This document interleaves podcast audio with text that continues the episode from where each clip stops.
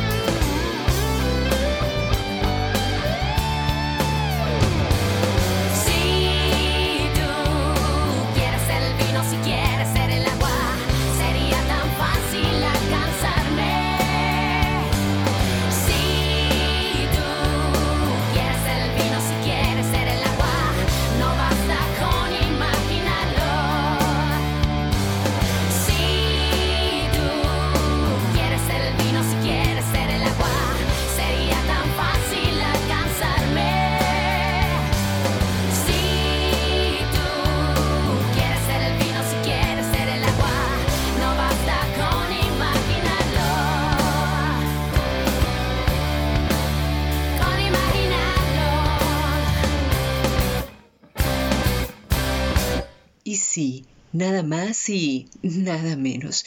Gozamos en este espacio de la grata presencia del ganador del Premio Nacional Aquileo Echeverría 2022 en categoría Poesía por su obra Brea.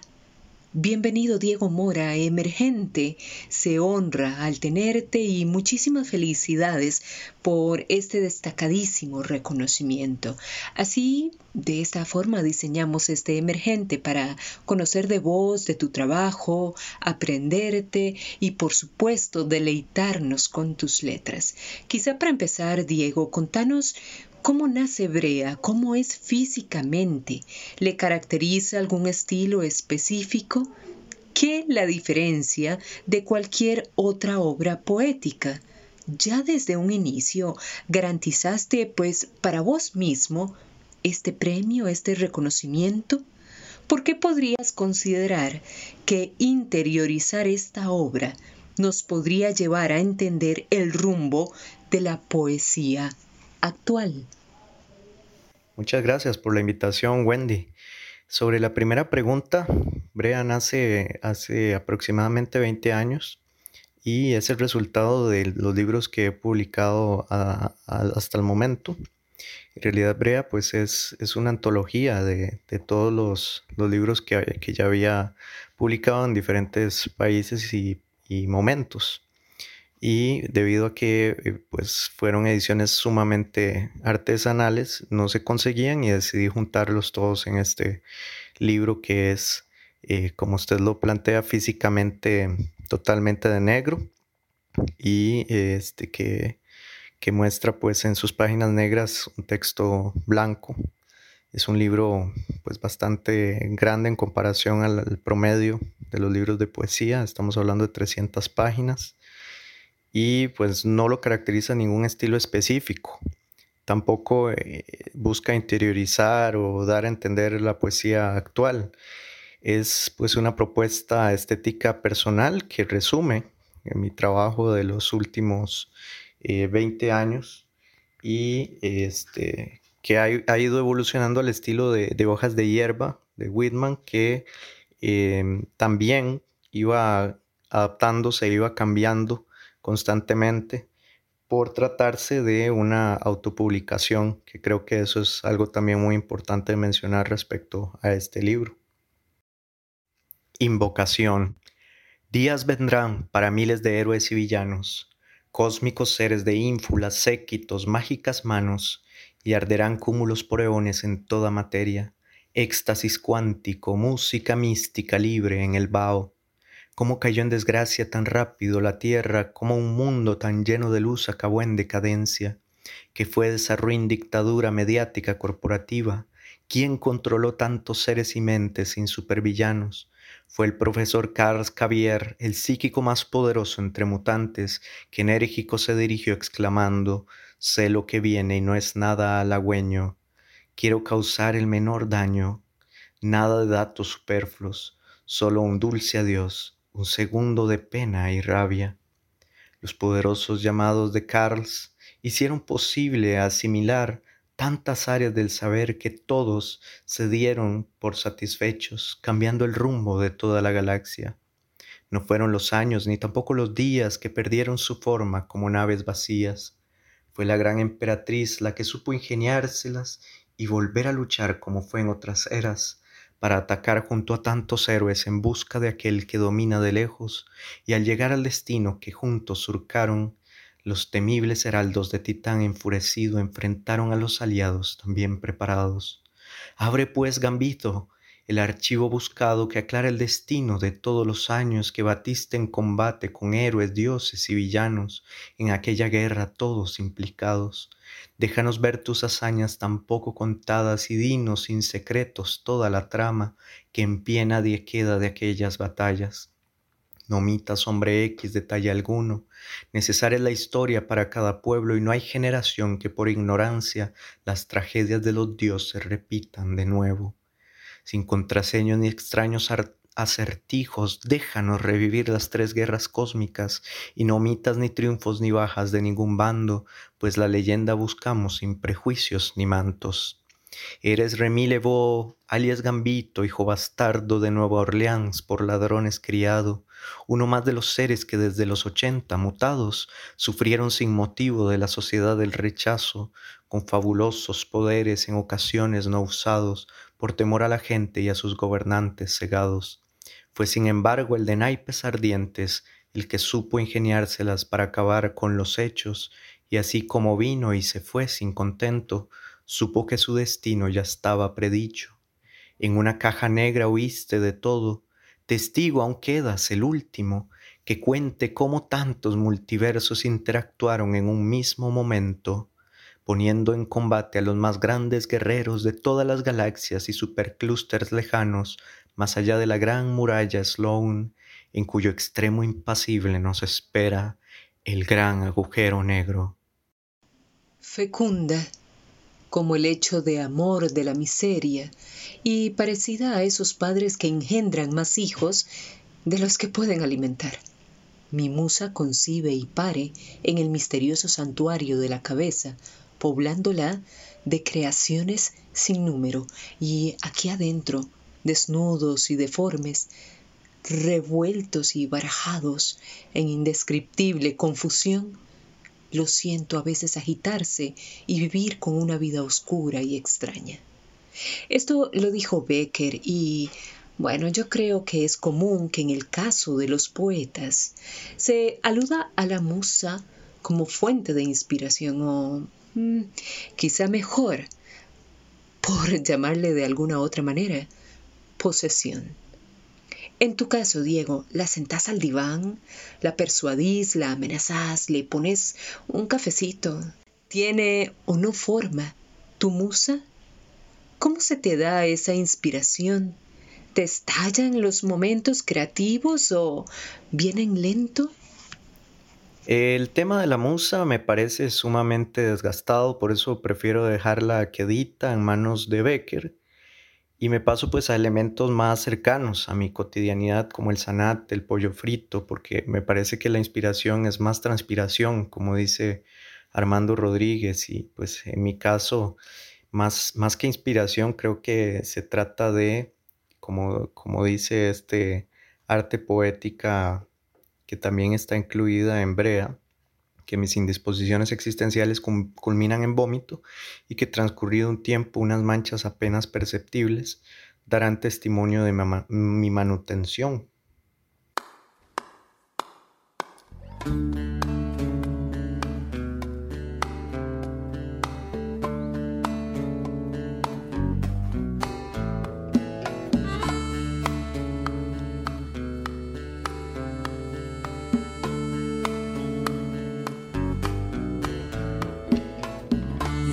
Quiero mirarte a los ojos y que tú me puedas descubrir.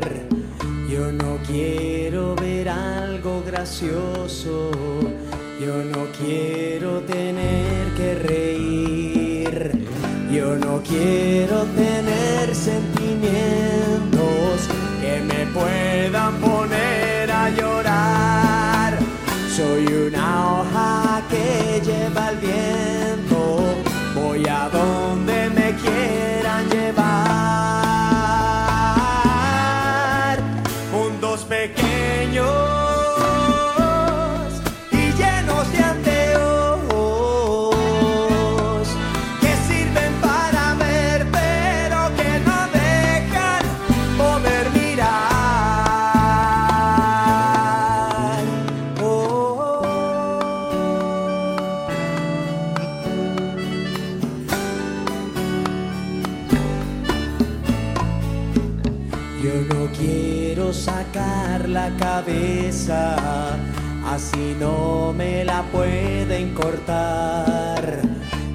quiero tapar agujeros, aunque la lluvia quiera entrar. Yo no sé si estoy vivo o muerto, si afuera existe el amor. Solo sé que al final de la noche el infierno nunca terminó.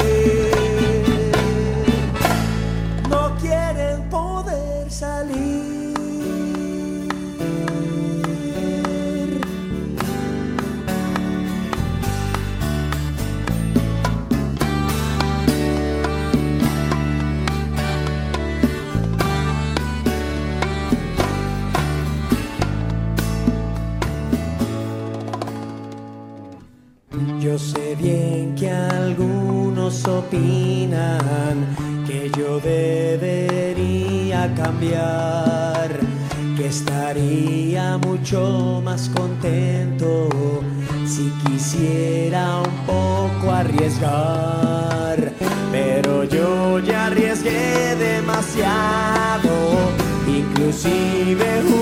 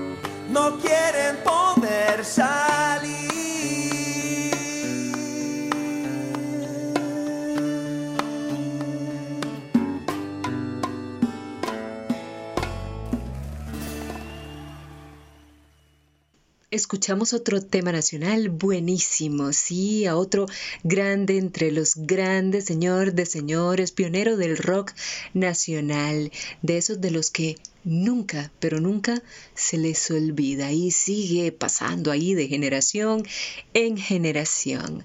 El grandote de José Capmani y este tema buenísimo, recordado por siempre y cantado por todos y todas. Mundos pequeños. Y así le seguimos. Y por supuesto que vamos a seguir en este compartir tan bonito que tenemos con el escritor Diego Mora. Diego, ¿cómo se construye y se consolida un poeta de verdad? ¿Podrías asegurar que ya llegaste a esa etapa de madurez de tu vida y carrera profesional? Por otro lado, y Perdón por adelantado, pero acá de eso me castigan muchísimo, me regañan muchísimo, lo sabe bien la coproducción, pero es que aquí tenemos que hacer varias preguntas en una para abarcar lo más que podamos. Así que por otro lado, ¿será que el formar parte de colectivos, círculos de escritores, beneficia el crecimiento, reconocimiento y desarrollo interno como escritor? El poeta de verdad no existe, ¿verdad? Entendido de como la verdad, pero sí se construye. Mm, No he llegado a ninguna madurez. En ese sentido yo creo que falta bastante. Y sobre la otra pregunta, el formar parte de colectivos sí beneficia mientras no sean círculos, de donde no se puede salir y donde en realidad uno pasa a eh, repetir el mismo trabajo de las personas que dirigen estos círculos, pero sí eh, me parece que es muy importante siempre y cuando se mantenga esa libertad bajo palabra y esa posibilidad siempre de, de la diversidad. Y bueno, ya para finalizar, sí, ni modo. Todo lo bueno llega a su final. Diego, nos despedimos. No quiero irme sin agradecer profundamente tu compartir en este espacio. ¿Considerarías que la poesía de vanguardia es mm, digamos que el as bajo la manga para enamorar o capturar a más público adolescente y no solo capturar, sino que pueda verse como influencia considerable para el estímulo o la creación? Por otro lado, si tuvieras el poder para cambiar algo ya en el sistema educativo formal actual referente a la literatura, ¿qué cambiarías? Y finalmente, ¿dónde podemos adquirir tus obras, Diego? Contanos en qué proyectos actuales y futuros estás. ¿Qué más tendremos de Diego Mora? Muchas gracias. Muchas gracias, Wendy. Considero la poesía de vanguardia como una estética más. Sí, es una influencia considerable, pero hay muchas más, desde lo clásico hasta lo barroco. Em, tantas eh, posibilidades ¿no? estéticas y todas aportan para la creación. Respecto a cambiar el sistema educativo actual eh, en lo referente a la literatura, creo que lo que hay que quitar son las lecturas obligatorias y empezar con lo que se llama la lectura recreativa. Es decir, que realmente eh, las personas estudiantes lean lo que eh, realmente desean leer y no que se vean obligados y obligadas, porque así es como se han venido arruinando en las últimas décadas eh, no solo los clásicos, sino también los libros contemporáneos que son sumamente interesantes y valiosos. Creo que con la literatura entendida como eh, un acto de decisión personal, vamos a poder lograr un resurgimiento del hábito de la lectura que tan importante es para eh, el desarrollo neurológico y psicológico de las personas eh, que están en etapas de eh, primaria y secundaria y, que generan ese hábito para el resto de la vida este, y que tanta, tanta falta nos hace. Sobre mis proyectos actuales, contarte que estoy con un proyecto de poesía épica de ciencia ficción basada en los personajes de la Marvel Comics, pero renombrados para evitar cualquier tema legal y que se llama Pareidolia y en eso me encuentro trabajando en este momento, así como en otro proyecto que es eh, relacionado con la vida y la obra de Charlie García, el rockero argentino.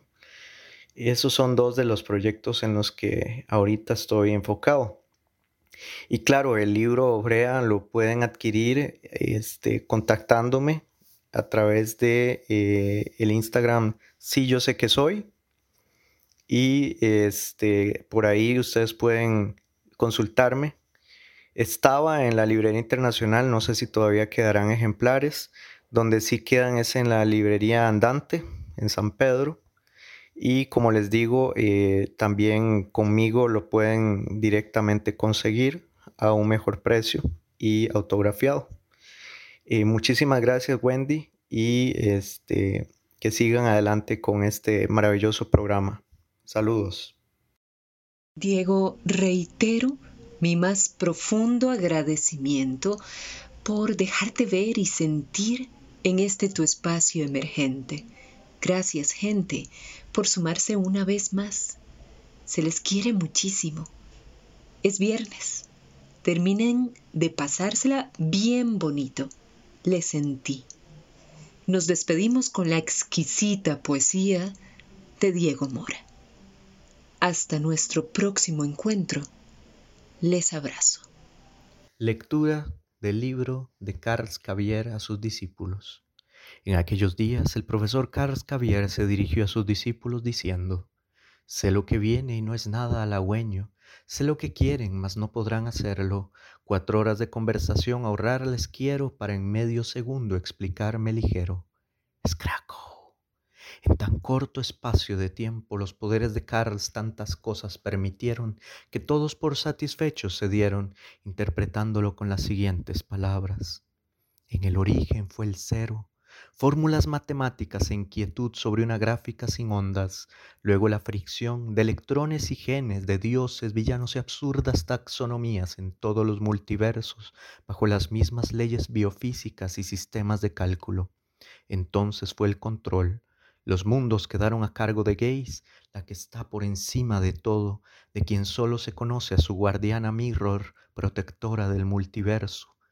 Cuando el complejo de supercúmulos Piscicetus se encontraba en un estado previo al siguiente Big Bang, la evolución de las especies alcanzó el máximo nivel gracias a la estandarización de las características del cúmulo coma, de donde provenían los elementales que cuatro milenios luz atrás iniciaron la exploración espacial y posterior colonización de galaxias a través de cultivos subatómicos. Las variaciones de cada hábitat generaron diferencias adaptativas, sin embargo el resultado siempre producía seres con autoconciencia y superpoderes conocidos como SAC 4 más. Los elementales enfrentaron un dilema. Si estos seres eran parte de la evolución y el universo evolucionaba en equilibrio, ¿qué los empujaba a desequilibrarlo? El argumento más fidedigno establecía que como seres autoconscientes podían desequilibrar la naturaleza e incluso alterar los procesos evolutivos. Las evidencias no resolvían el desequilibrio que se manifestaba en regiones muy distantes, principalmente del supercúmulo Virgo, que no tenían comunicación con otros sistemas solares, ni mucho menos conciencia de otros seres. Esto derivaba en autolimitaciones evolutivas que provocaban conflictos de gran envergadura entre colonos elementales que aprovechaban esta superioridad para obtener beneficios propios. Una de las propuestas fue extinguir a los responsables, pero esto no eliminaba la evolución natural, por lo que en determinado momento volverían a aparecer desestabilizadores en todas las galaxias. Los elementales estaban decididos a estabilizar a sus criaturas y no escatimaron esfuerzos para que la señal llegara a todo el complejo de supercúmulos. Utilizando un colisionador de hadrones del tamaño de un sol mediano, los elementales desarrollaron una subpartícula que emitió una luz fluorescente denominada 97SY. Un ser irradiado con esta subpartícula sufría la pérdida de todas sus habilidades acompañado de un dolor indescriptible.